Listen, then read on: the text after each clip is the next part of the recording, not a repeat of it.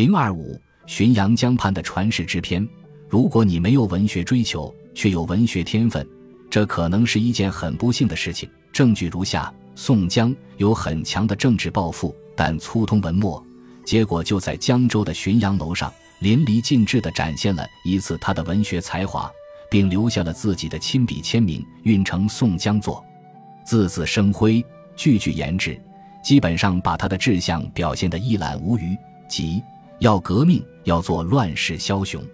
如果宋江多写点爱我中华、爱我大宋这类题材的诗词，说不定可以成为大宋一级作家，还能享受政府俸禄。然后凭借自己的手腕，搞一个作协主席当当，绝对是小菜一碟。但他的诗词明显有政治倾向问题，这就麻烦大了。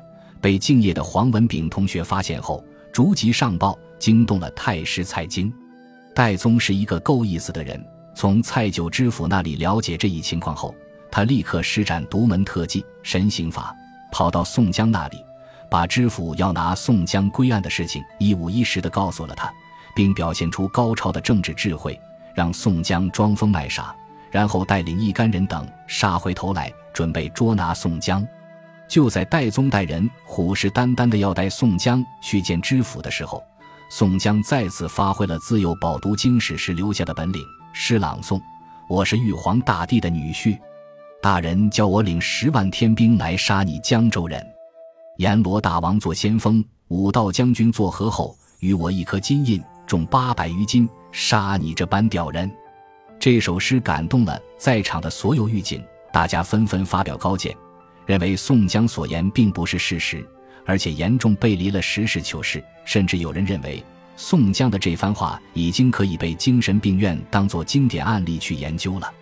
这样一来，宋江就不适合作为反贼去跟知府大人见面了。何况宋江此时已经倒在尿屎坑里滚。蔡九知府看到后，发现宋江果如众人所言，他这一关过了。但黄文炳同学不是蔡京的儿子，不是权贵的亲戚。他没那么傻，戴宗对宋江事件的汇报并没有瞒过黄文炳的眼睛。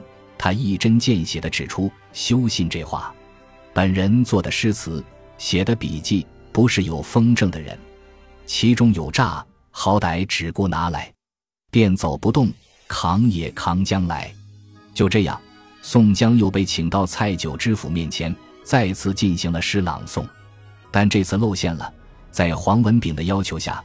平日里和宋江交好的管营、差拨等这些牢狱头子都被叫到堂上，揭发宋江日常有没有正常人的特征。这些牢头个个是见风使舵的高手，一看风向不对，立刻落井下石，把宋江平日如何正常公示知府。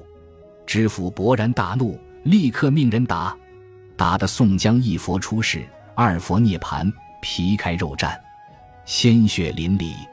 宋江同学有骨气，在严刑拷打之下，他果然把自己的犯罪事实原封不动地交代了出去。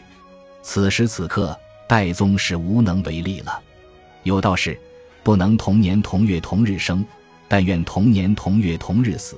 现在就看戴宗同学有没有为兄弟殉情的勇气了。写到这，要披露一个细节：戴宗第二次带着人折回头来抓宋江的时候，情急之下。他是这么说的：“事情不好了，大哥还得抓你去蔡知府呢。”可见戴宗和宋江交厚，袒护宋江，而他手下那帮狱警也并非不明真相的群众。戴宗和宋江的交情，自然也逃不出黄文炳的法眼，逃不出黄文炳的法眼，自然就逃不出蔡知府的法眼。但宋江作为反贼。既是蔡知府的近身之阶，更是黄文炳的近身之马，两人邀功心切，所以还需要戴宗这样的技术性人才去给蔡太师报信，以能最早盼到自己荣升的消息。于是，戴宗这个政治上不可靠的人，再入蔡知府的法眼，让戴宗去给太师报信，但内容绝不能告诉戴宗，因为报信的内容是要宋江的命。其实，戴宗又何尝不知道呢？事已至此，难道他还想跟宋江同年同月同日生吗？